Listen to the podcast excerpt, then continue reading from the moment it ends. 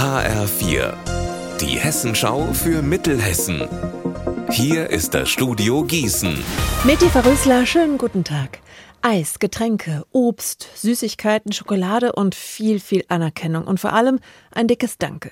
Das haben die Feuerwehrkräfte in Butzbach von den Anwohnern und von Vereinen rund um das Waldbrandgebiet in den letzten Tagen erhalten. Mehrere hundert Einsatzkräfte sind ja seit Montag dabei, das Feuer auf dem ehemaligen Truppenübungsplatz unter Kontrolle zu bekommen. Jetzt ist das endlich gelungen.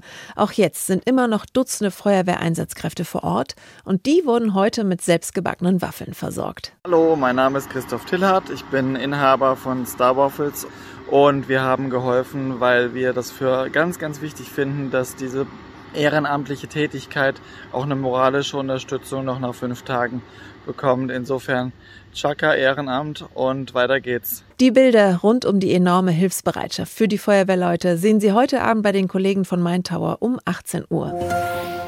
Aus alt mach neu. Das haben in den vergangenen Wochen angehende Modeschneiderinnen von der Willy Brandt Schule in Gießen gemacht. Aus alten Stoffen und Klamotten neue Kleidungsstücke geschneidert. Die Ergebnisse sind ab heute beim Modehaus Köhler im Seltersweg zu bestaunen. Juli Behring ist eine der Schülerinnen. Ich finde es cool, weil ich bin schon ziemlich stolz drauf, dass ich das geschafft habe, so wie ich es mir vorgestellt habe. Also ich habe ein Kleid gemacht, das besteht komplett aus Hemden. Also ein Damenhemd ist dabei und viele, viele Männerhemden. Und es ist ein Rüschenkleid mit ganz vielen kleinen süßen Details. Die Upcycling-Stücke werden nun eine Woche lang im Gießener Modehaus Köhler ausgestellt und sollen anschließend verkauft werden. Der Erlös geht an die Schule bzw. an die Klasse. Heute startet der Marburger Jazz-Sommer und es gibt ein Jubiläum.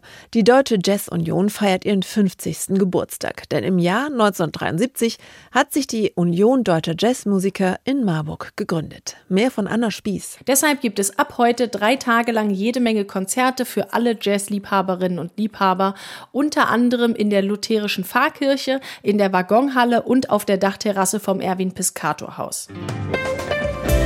Unser Wetter in Mittelhessen. Sonnig und fast wolkenlos, so bleibt's auch bis zum Abend. In der Nacht kühlt es etwas runter auf 12 Grad in Friedberg und 10 in Diezölstal.